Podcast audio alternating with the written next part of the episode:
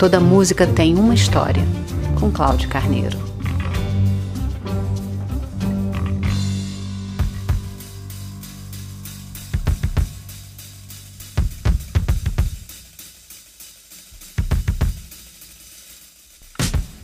Esta é a edição de número 50 de Toda Música Tem uma História. Depois de dedicar alguns programas a assuntos mais temáticos, como os mashups, os samplings, os One Hit Wonders e ainda o rap e a disco music, estamos retomando o conteúdo mais biográfico, de volta à vida real, como você já pôde perceber no programa sobre o quinto Beatle e também em Stylistics. Este programa é dedicado a uma das maiores artistas do mundo.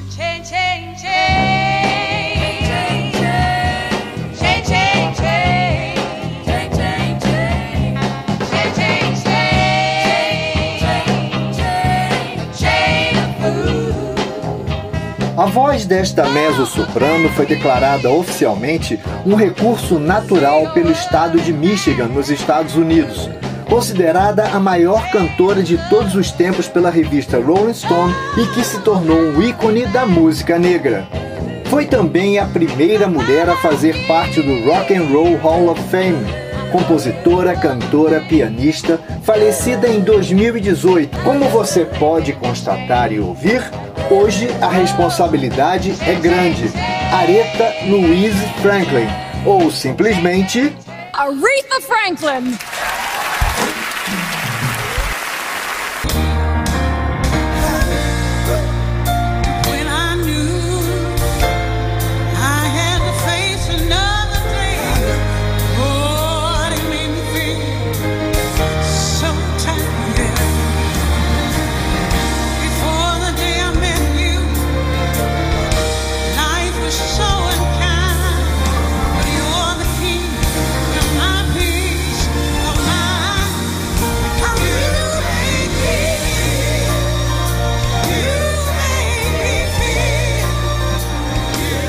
A rainha do soul nasceu em Memphis, Tennessee, exatamente no dia 25 de março de 1942, sem saber que seria uma recordista de vendas com mais de 75 milhões de cópias.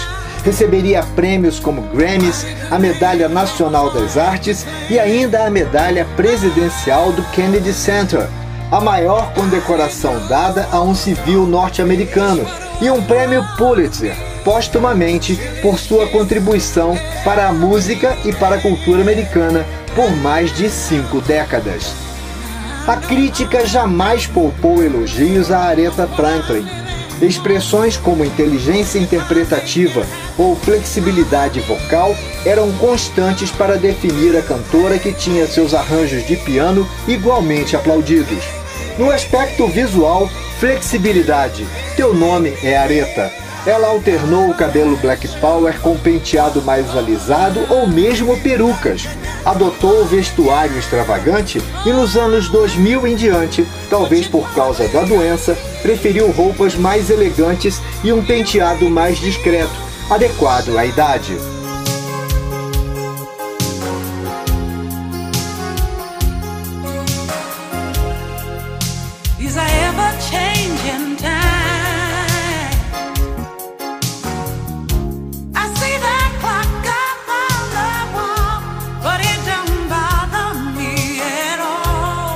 Para quem não sabe, Franklin recebeu também uma estrela na calçada da fama de Hollywood em 1979 e foi descrita como a voz do movimento dos direitos civis, símbolo da igualdade racial e a voz da América Negra.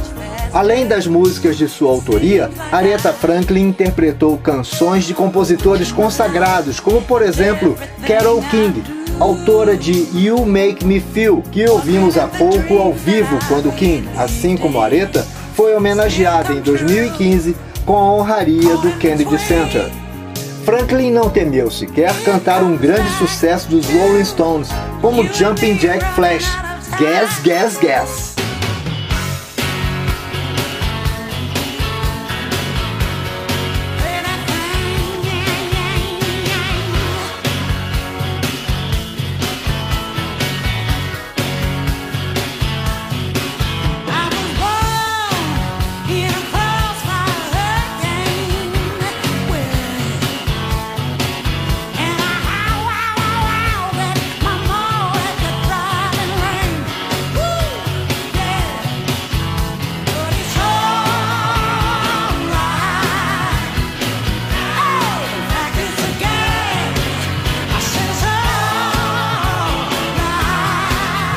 Pop e o erudito nunca foram um desafio para Aretha Franklin.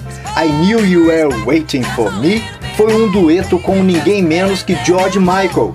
Sem muitos ensaios, ela interpretou Nessun Dorma, numa cerimônia do Grammy 2004 em que o tenor italiano Luciano Pavarotti foi obrigado a cancelar de última hora por problemas de saúde.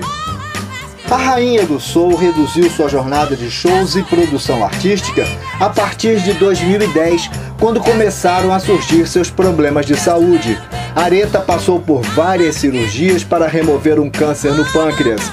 As intervenções apenas garantiram certa sobrevida à cantora, que acabou morrendo em 16 de agosto de 2018, em Detroit, uma triste quinta-feira. Você ouve Toda a Música Tem uma História em radiovitrola.net. Todos os episódios estão postados no Spotify, Instagram, todamusica.podcast, WhatsApp 35 999 66 3007. Toda música tem uma história é também um e-book na Amazon.